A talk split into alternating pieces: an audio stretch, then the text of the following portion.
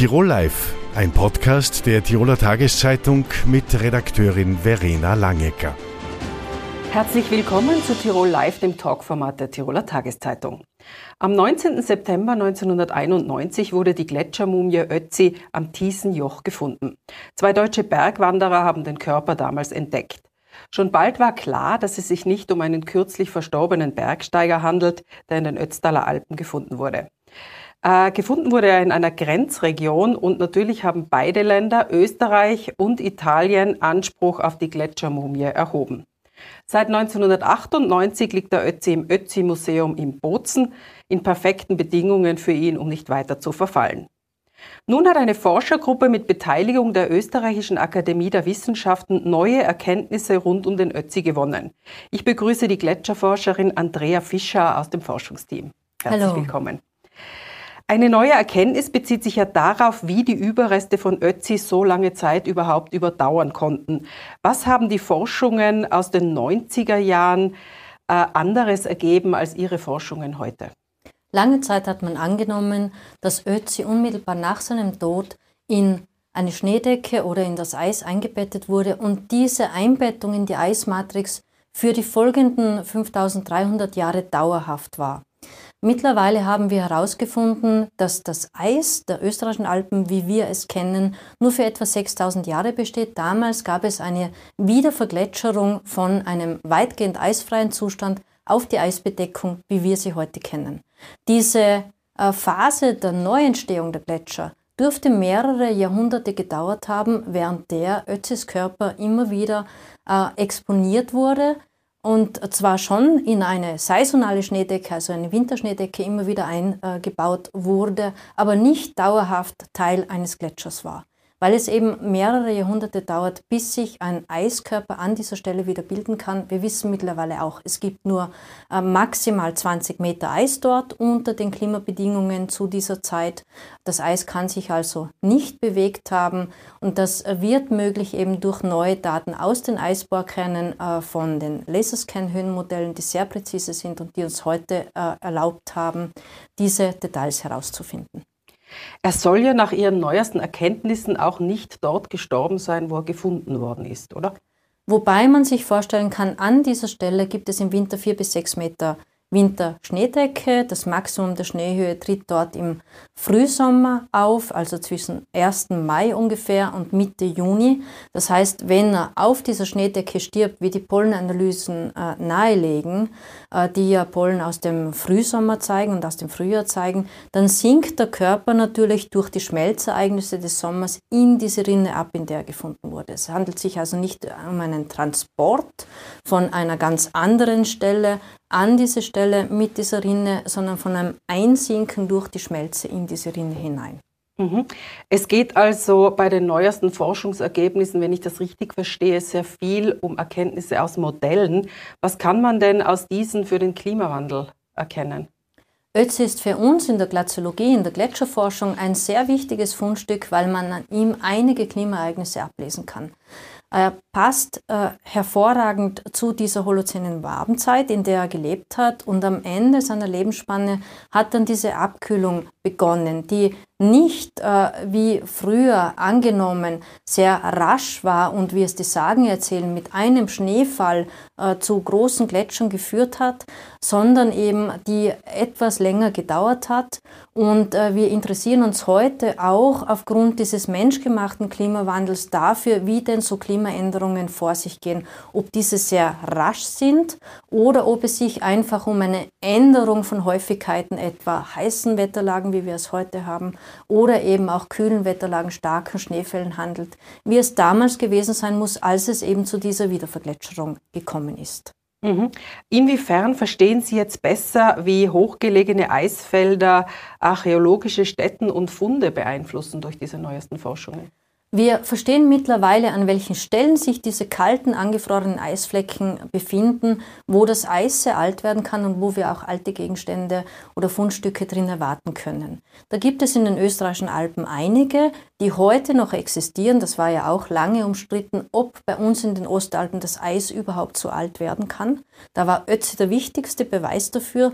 Und heute wissen wir, nachdem man das Eis selbst datieren kann, dass es einige dieser Stellen gibt und können im Umkehrschluss sagen, dass an diesen Stellen auch zu erwarten ist, nachdem einige historisch belegt als Passübergänge genutzt wurden, dass wir dort auch zumindest Dinge finden, die von den Menschen damals verloren wurden. Also es könnte sein, dass, dass noch weitere Dinge oder auch eine Gletschermumie ausapern. Es ist zu erwarten, dass wir jedenfalls Spuren des Menschen in der Höhe finden. Ob das Menschen selbst sein werden, ist durchaus möglich aber zumindest Fundgegenstände wie entlang jeder Reiserouten, entlang der Autobahnen finden wir auch heute sehr viel Müll. Die Autobahnen damals gingen über die hohen Jöcher und über die Passübergänge und so kann man erwarten, dass man auch dort zumindest menschlichen Müll und Überreste, Spuren der menschlichen Tätigkeiten dort finden wird, wenn die Gletscher, wie zu erwarten ist, in den nächsten 10 bis 20 Jahren dort verschwinden. Mhm, kommen wir noch kurz zum Klimawandel. Derzeit ist die Weltklimakonferenz in Sharm el-Sheikh. Welche kurz- bis mittelfristigen Folgen hat denn die Erderwärmung und die damit einhergehende Abschmelzung der globalen und auch der Tiroler Gletscher äh, für Tirol und die Umwelt? Die Tiroler Gletscher sind besonders sensibel, weil sie im Unterschied zu anderen Gletschern der Welt sehr niedrig gelegen sind und wir daher an vorderster Front beim Sterben der Gletscher sind. Bei uns verschwinden die Gletscher sehr rasch. Wir werden dadurch, nachdem wir uns glücklich schätzen können, ein gutes Niederschlagstagebot zu haben, unser Wasser quasi vom Himmel kommt, keinen drastischen Wassermangel erleiden müssen, im Unterschied zu anderen Teilen der Erde, die nicht so viel Niederschlag bekommen wie wir. Im unmittelbaren Umfeld des Gletschers kommt es durch den Rückgang der Gletscher zu einer drastischen Änderung der Lebenswelt dort für die lokalen Pflanzen, für die lokalen Tiere, die sehr weit nach oben rücken, dadurch aber auch den Boden wieder stabilisieren, der unmittelbar nach dem Abschmelzen des Eises etwas instabiler wird und auch durch Muren, äh, Starkregenereignisse kann es äh, im unmittelbaren Umfeld der Gletscher zu äh, Massenbewegungen, zu Schadensereignissen kommen. Man kann aber erwarten, dass sich schon in den nächsten Jahrzehnten die Situation stabilisiert, wenn die Bäume, wenn die Wälder weiter nach oben rücken. Frau Dr. Fischer, ich bedanke mich für das Gespräch. Danke auch. Der diesjährige Arge Alp-Preis steht ganz im Zeichen des Klimaschutzes. Eingereicht wurden 71 Projekte.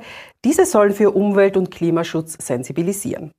Auch der Alpenraum will, muss nachhaltiger werden. Seit knapp einem Jahr löst das Emmi-Mobil in Bad Hindelang in den Allgäuer Alpen das Problem des ersten und letzten Kilometers. Ideengeber für das Emmi-Mobil ist Matthias Wendorf. Herzlich willkommen. Vielen Dank. Herr Wendorf, was genau ist das Emmi-Mobil? Emmi Mobil löst, wie Sie gerade schon gesagt haben, die ersten und die letzten Kilometer. Emmi Mobil ist ähm, die, äh, ein nachhaltiges und komfortables Mobilitätskonzept. Emmi Mobil sind Elektro-Kleinbusse, die in Bad Hindelang unterwegs sind und äh, damit eben Gäste wie auch Einheimische zu den, zu den Hauptlinien im öffentlichen Verkehr transportieren. Und wie funktioniert das? Ich komme als Tourist oder als Einheimischer drauf, ich brauche schnell Mobilität. Äh, wie komme ich dann zu diesem Emmi-Mobil? Genau. Also für uns war es ganz wichtig, dass wir die Mobilität in Angriff nehmen, denn wie wir wissen, sind drei Viertel aller CO2-Emissionen die im Tourismus verursacht werden, dem Verkehr zuzuschreiben. Ähm, und genau da setzen wir mit Emmi an. Das heißt, ich als Gast bin in Bad Hindelang und kann ganz spontan meine App öffnen oder bereits 24 Stunden im Voraus, im Voraus äh, Emmy buchen. Und äh, Emmy kommt dann, nimmt mich mit und bringt mich dann im Idealfall direkt an mein Ziel oder Emmy bringt mich als Zubringer zu meinen Hauptlinien im öffentlichen Verkehr. Mhm. Äh, nun ist das ja ein bekanntes Phänomen in Tourismusorten, dieses Problem des letzten Kilometers. Was würden Sie denn Tourismusdestinationen äh, empfehlen? Sollen sich alle ein, eine Art Emmy-Mobil oder das Emmy-Mobil anschaffen? Also Emmy ist sicherlich eine Lösung, die wir, die wir jetzt haben, die richtig gut funktioniert.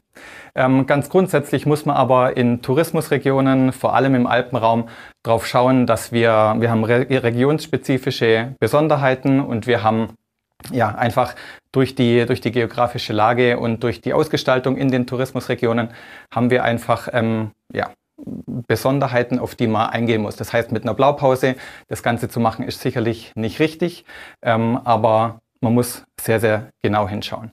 In Bad Hindelang zum Beispiel haben wir ähm, ja, einfach angefangen, die, die Mobilität äh, so zu sehen, dass wir nicht nur Gäste, sondern auch Einheimische mit, äh, mit EMI oder äh, EMI so konzipiert, dass nicht nur Gäste, sondern auch Einheimische ähm, damit fahren und es nutzen können. Uh, uns wird eben extrem, extrem gut angenommen. Wir konnten bereits in den letzten zehn Monaten 16.000 äh, 16 Fahrgäste transportieren und sind mit Emmy einmal um die ganze Welt gefahren. Mhm. Ähm, wie sehen Sie den Tourismus der Zukunft? Äh, braucht es diese E-Autos äh, grundsätzlich in allen Orten? Äh, wird der Tourist der Zukunft mit dem Zug anreisen und dann solche Art Mobilitätskonzepte nutzen? um den CO2-Ausstoß äh, zu verringern? Mhm. Also ich glaube, grundsätzlich äh, wissen die Tiroler schon sehr gut, wie Tourismus funktioniert. Ähm, von dem her freut es mich auch, dass wir im Herzen Tirols äh, den AGL-Preis entgegennehmen durften in Innsbruck. Ähm, der Tourismus der Zukunft wird sicherlich sehr stark durch die Themen Mobilität und Verkehr beeinflusst sein. Aber es spielen eben für den Tourismus mit Zukunft noch ganz andere Dinge eine Rolle. Da sind äh, das sind Themen wichtig wie Ressourcenmanagement, das sind Themen wichtig wie äh, eine nachhaltige Angebotsgestaltung. Also mit welchen Angeboten wollen wir auf den Markt gehen, mit welchen Angeboten wollen wir, ähm, ja, wollen wir, was wollen wir den Gästen und unseren Einheimischen in unserem gemeinsamen Lebensraum anbieten. Das sind eben Themen, die, die im Fokus stehen in den nächsten, in den nächsten Jahren. Mhm.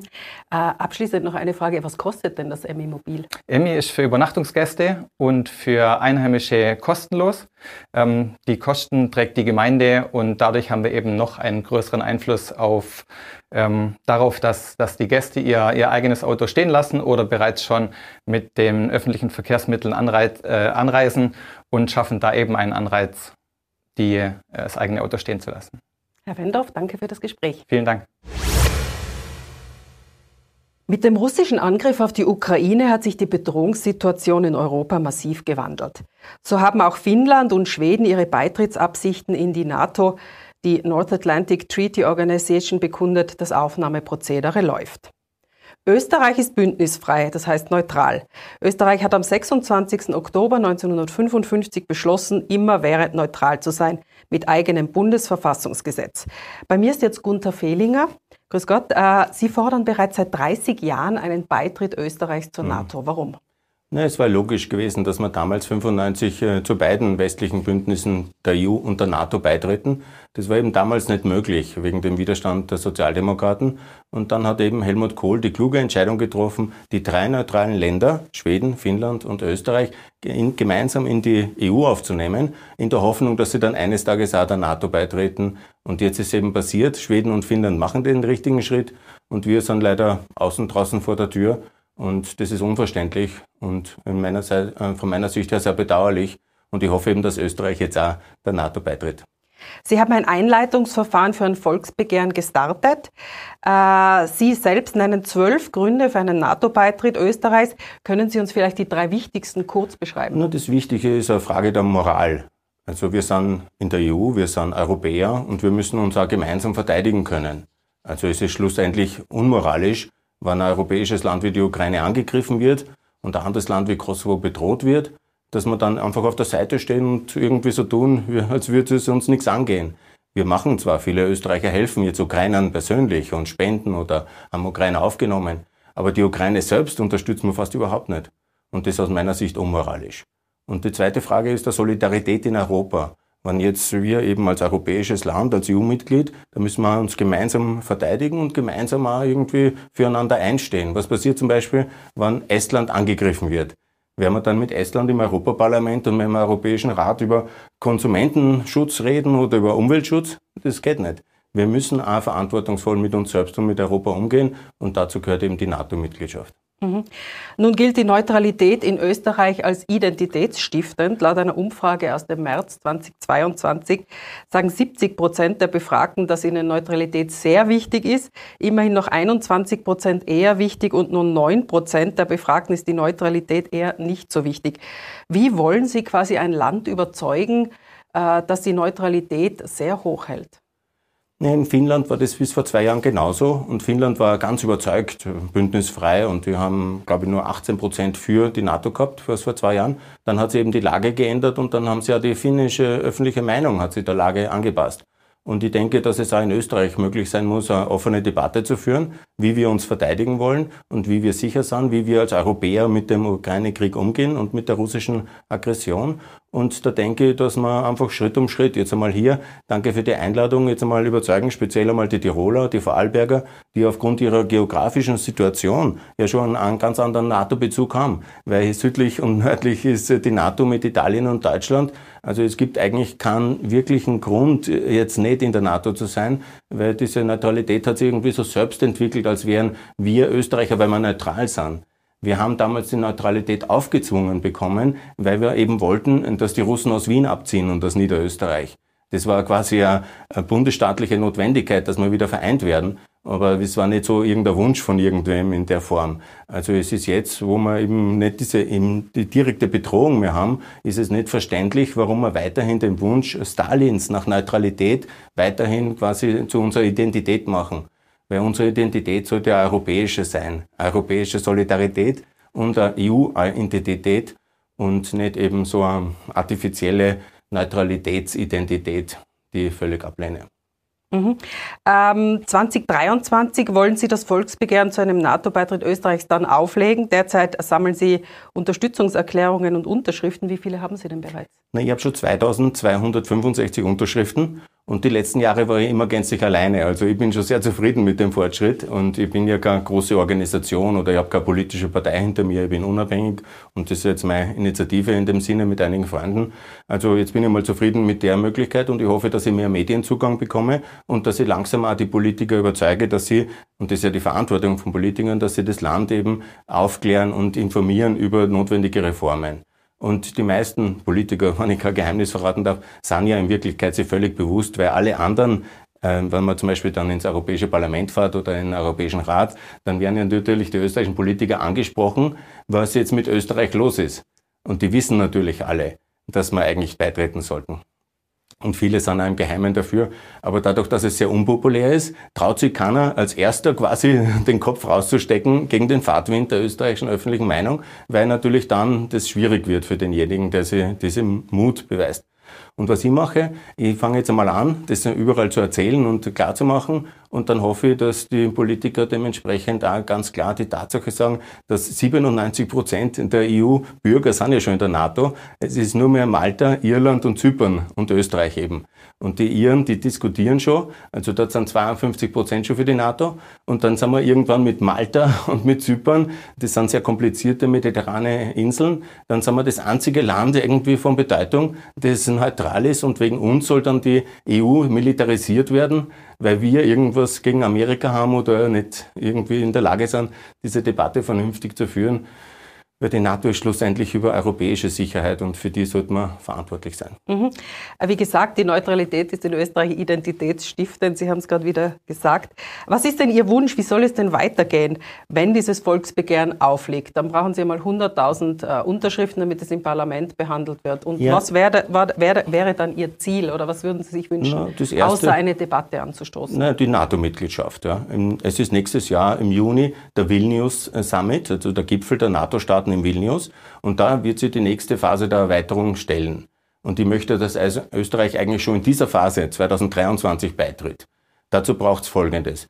Erstens einmal einen Vier-Parteien-Beschluss im österreichischen Parlament, dass wir die Neutralität aufheben. Und da appelliere ich an die NEOS, an die Volkspartei, an die Grünen und die Sozialdemokraten, dass sie diese Vernunft entwickeln. Ich verstehe schon, die Freiheitlichen sind in Wirklichkeit ja bei Putin und bei Russland und werden immer dagegen sein. Aber die vier staatstragenden, vernünftigen europäischen Parteien sollten dann eben die Neutralität aufheben und diesen Beschluss fassen. Mehr ist auch nicht notwendig. Man braucht keine Volksabstimmung, man braucht in Wirklichkeit nur einen Vier-Parteien-Beschluss im Parlament und dann sind wir dabei. Mhm. Sie arbeiten ja sehr lange schon für Integration innerhalb von ganz Europa. Äh, was haben Sie da sonst noch für Pläne? Naja, es geht mir nicht nur um die NATO-Erweiterung von Österreich, weil das ist nur ein Teil des Ganzen, sondern es geht natürlich auch speziell um die NATO-Erweiterung für Kosovo, Bosnien und die Ukraine natürlich, weil das der Weg ist, wie wir den Krieg beenden können. Sobald wir die Sicherheit der, der Ukraine garantieren, wird der Krieg in der Ukraine auch zu Ende sein. Und das ist der wesentliche Punkt. Und natürlich geht es auch um die EU-Erweiterung, weil die Länder des westlichen Balkans und auch die Ukraine, Moldawien und Georgien, die wollen ebenfalls zur EU. Ist jetzt auch beschlossen worden im Juni-Gipfel, im historischen Gipfel, dass die Ukraine zur EU darf und zwar kommen wird. Und was wir jetzt machen sollten, ist, dass wir speziell die NATO-Mitglieder Albanien, ähm, Montenegro und Nordmazedonien, dass man die besonders schnell aufnimmt, als Antwort auf den Angriffskrieg Russlands und damit die Lage im Balkan stabilisiert, was besonders für Österreich von wirklich großen strategischen Interesse ist. Und auch wirtschaftlich ist es so, wie Sie richtig sagen, ich mache das ja schon 30 Jahre in Wirklichkeit. Ich habe mich ja schon für die erste Erweiterung eingesetzt, damals 2004, und da in der österreichischen Frage ja mitgearbeitet als Studentenchef damals und der Aktionsgemeinschaft. Und ich bin einfach der Überzeugung, dass mehr Einheit die Antwort ist auf alle unsere Probleme. Wir brauchen ein stärkeres Europa und wir brauchen mehr Gemeinsamkeit in Europa. Und damit können wir alle diese Herausforderungen, die jetzt sind, vom Klima bis zum Angriffskrieg Russlands, bis zur Energiekrise, alles können wir lösen, wenn wir stärker vereint sind und ein wirklich starkes Europa werden. Und das ist eben meine Hoffnung, dass wir das jetzt erreichen. Es bleibt politisch spannend. Vielen Dank für den Besuch. Herzlichen Dank für die Einladung. Das war Tirol Live. Die Gespräche mit unseren Gästen sind wie immer nachzulesen in der Tiroler Tageszeitung, nachzusehen auf tt.com und nachzuhören im Tirol Live Podcast. Tirol Live, ein Podcast der Tiroler Tageszeitung. Das Video dazu sehen Sie auf tt.com.